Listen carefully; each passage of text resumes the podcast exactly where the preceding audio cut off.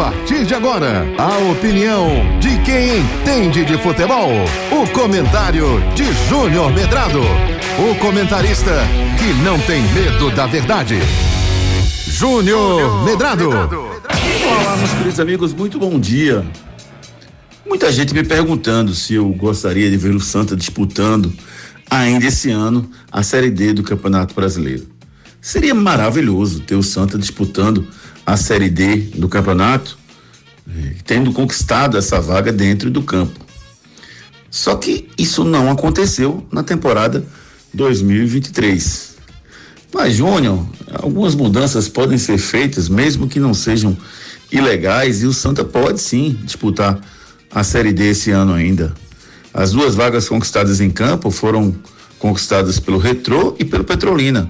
Mas se abrirem novas vagas né, e forem definidas novas regras para a complementação dessas vagas, o Santa pode entrar e não seria ilegal.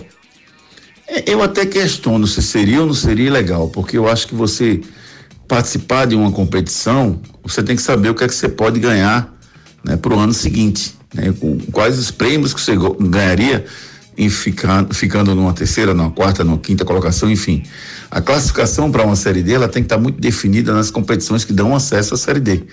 E isso não seria respeitado nesse momento. Então, mesmo que não seja ilegal, né, que tenha alguma norma que seja adicionada e que o Santa ganhe essa vaga, para mim seria imoral. Porque o Santa não conquistou a vaga dentro de campo, o Santa não tem o direito de participar dessa competição pela regra, pelo regulamento que foi desenhado antes da, da competição do Campeonato Pernambucano. Então, por mais que algumas pessoas defendam a participação do Santa, eu acho que seria imoral. Quer mexer? Mexe no ano que vem. Então diz, ó, agora não vão ser duas vagas pelo estadual do Pernambuco, vão ser três ou vão ser quatro. Mas aí os clubes que vão participar do Pernambucano saberiam é, o que ganhariam e quantas vagas estariam disponíveis na Série D do Campeonato Brasileiro.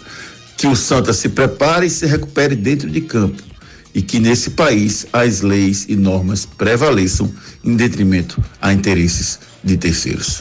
Vem aí o Torcida Redes, primeira edição, com Gustavo Luquezzi, Ricardo Rocha Filho, Edson Júnior e o David Max. Você ouviu o comentário de Júnior Medrado, o comentarista que não tem medo da verdade.